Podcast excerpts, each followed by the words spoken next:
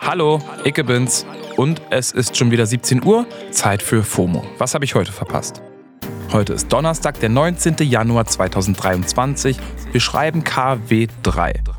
Mein Name ist Don Pablo Mulemba und ich habe für euch das Internet sortiert. Und heute geht es um Galeria Arschgeweih, Leaks zu Hogwarts Legacy, ein YouTube-Verbot in Russland und einen neuen Podcast.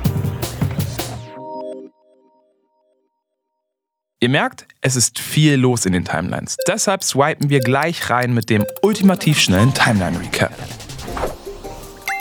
Die Meme-Seite Galeria Arschgeweih hat für Verwirrung in den österreichischen Medien gesorgt. Wow, was für ein Opener. Anyways, gestern hat Galeria Arschgeweih auf Instagram mehrere Screenshots von Headlines gepostet, die behaupten, dass Prinz Harry ein Riesenfan von DJ Ötzi ist. In der Caption schreiben sie dazu, haben wir versehentlich die österreichische Medienlandschaft geprankt? Ursprung der Falschmeldung, Galeria Arschgeweih hat ein Meme über das neue Buch von Prinz Harry gemacht. Und da steht, dass die Musik von DJ Ötzi ihm und seiner Frau Megan durch dunkle Zeiten geholfen hat. Vor allem sein Burger Dance. McDonald's, McDonald's, Kentucky Fried Chicken and the Pizza Hut. Das haben dann seltsamerweise überraschend viele Medien aus Österreich einfach so übernommen. So viele, dass Galeria Arschgeweih das richtig gestellt hat. Verlinken wir euch. I know what this job takes, and I know that I no longer have enough in the tank to do it justice. It's that simple. Das war die neuseeländische Premierministerin Jacinda Ardern. Sie hat verkündet, dass sie zurücktreten will. Und zwar, weil sie keine Kraft mehr hat, um ihrem Amt weiter gerecht zu werden. Das hat sie gesagt. Und viele feiern, dass sie so ehrlich ist. Aber viele sind auch traurig darüber, dass sie zurücktritt. Ardern war 2017, als sie gewählt wurde, die jüngste Frau der Welt in einer solchen Position. Am 7. Februar wird es dann offiziell und jemand Neues übernimmt das Ruder. Level Up. Hogwarts Legacy gehört zu den meist erwarteten Games des Jahres. Jetzt wurden ein paar neue Infos geleakt. Allen voran eins der noch größten Geheimnisse, die Karte. Es ist nämlich klar, dass das Spiel ein Open-World-Game sein soll. Unklar ist aber, was das wirklich bedeutet und wie tief man in das Hogwarts-Universum eindringen kann. Auf Twitter hat jemand das Artbook des Spiels geleakt. Darin ist auch eine kleine Karte zu sehen, die die Landschaft der Hogwarts-Welt zeigt. Da sieht man Berge, Wälder, Wiesen, Felder, Flüsse und Seen. Und es scheint auch eine noch etwas detailliertere Karte vom Hogwarts-Schloss in den Leaks gewesen zu sein.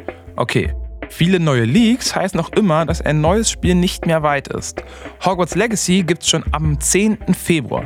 Für alle Potterheads da draußen heißt es, nur noch 22 Mal schlafen. So I don't know how it is that Homeland Security says he's alive and well in Costa Rica, but I'm glad to hear it. Ihr habt's gehört, der Mann von Carol Baskin ist am Leben. Carol Baskin kennt ihr alle als Erzfeindin von Joe Exotic aus der Netflix-Doku Tiger King. Ein großer Teil der ganzen Story war ja, dass Joe Exotic sie beschuldigt hat, ihren Mann umgebracht zu haben. Der wurde nämlich lange vermisst und 2002 dann für tot erklärt. Schon Ende 2021 hat sie in einem Interview gesagt, dass ihr Mann lebt. Und jetzt reden alle darüber, dass sich der Typ in Costa Rica scheinbar die Sonne auf den Bauch scheinen lässt. Carrie Baskin sagt, dass sich nach der zweiten Staffel Tiger King Homeland Security nach ihrem Mann erkundigt hat, also das amerikanische Innenministerium. Und die hätten ihr dann in einem Brief geschrieben, dass er putzmunter und lebendig ist. Das schreibt mir doch glatt nach einer neuen Staffel. Das war der ultimativ schnelle Timeline Recap. Der umstrittene Wagner-Chef Jewgeni Prigozhin fordert ein YouTube-Verbot in Russland. Damit ist nicht der TK-Pizza-Hersteller gemeint. Nein, Wagner ist eine private russische Söldnerarmee, die im Ukraine-Krieg grausame Kriegsverbrechen begeht. Prigozhin, also der Chef der Wagner-Gruppe, zählt als einer der engsten Vertrauten von Wladimir Putin und mit seiner Söldnertruppe ist Prigozhin mittlerweile ziemlich tief im Ukraine-Krieg verwickelt. Und der will jetzt eben, dass YouTube in Russland verboten wird. Aber warum? YouTube und Telegram sind die wenigen Kanäle, auf denen sich Menschen noch unabhängig informieren können und das machen vor allem die Jüngeren. Das hatte Journalist Vassili Golod schon am Anfang des Krieges in einer Wochenendfolge erklärt. Da ging es um das russische Mediengesetz, das Plattformen wie Facebook und Twitter in Russland verboten hat. YouTube war damals nicht dabei. YouTube ist nämlich wahnsinnig beliebt in Russland. Wenn es um die Anzahl von YouTube-NutzerInnen geht, ist Russland direkt hinter den USA auf Platz 2. Und bei YouTube bekommen die russischen NutzerInnen eben immer noch Informationen, die nicht durch die russische Regierung beeinflusst werden.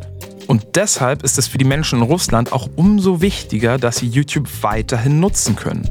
Hoffen wir mal, dass das so bleibt. Wir halten euch da auf dem Laufenden. Okay, ihr Lieben, krasser Themenbruch, aber wir gehen heute mal wieder mit einer warmen Empfehlung raus. Ab morgen gibt es einen neuen Podcast hier bei Spotify. Der heißt Verzockt, das System Sportwetten.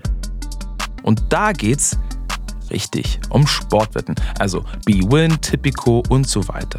Das war halt schon in meiner Schulzeit ein Riesending und das hat einfach jeder gemacht. Altersprüfung wurde in den Wettbüros jetzt nicht so groß geschrieben. Also wir mussten nie unsere Ausweise vorzeigen. Anton Stanislavski ist der Host vom Podcast und ich habe ihn mal gefragt, warum Sportwetten immer noch so ein Ding sind.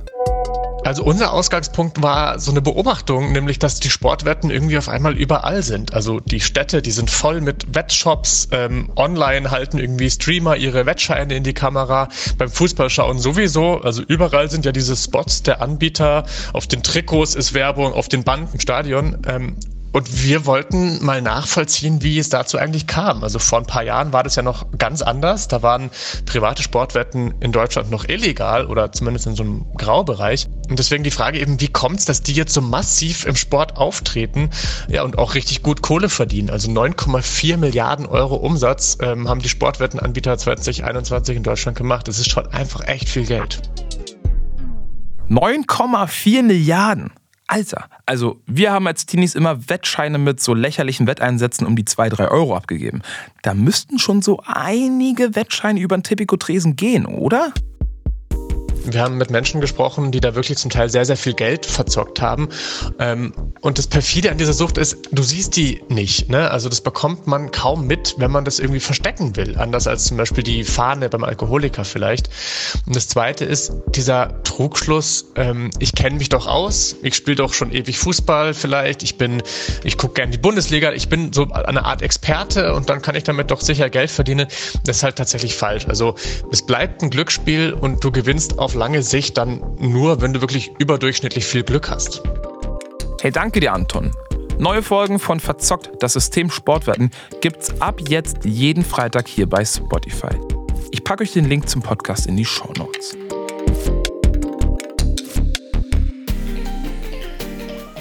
So Leute, und das war's für heute auch schon wieder mit FOMO. Ihr hört uns morgen wieder hier auf Spotify. Schreibt uns auch gerne an fomo.spotify.com, wie ihr zum Thema Sportwetten steht. FOMO ist eine Produktion von Spotify Studios in Zusammenarbeit mit ACB Stories. Folgt uns auf Spotify und seid lieb zueinander.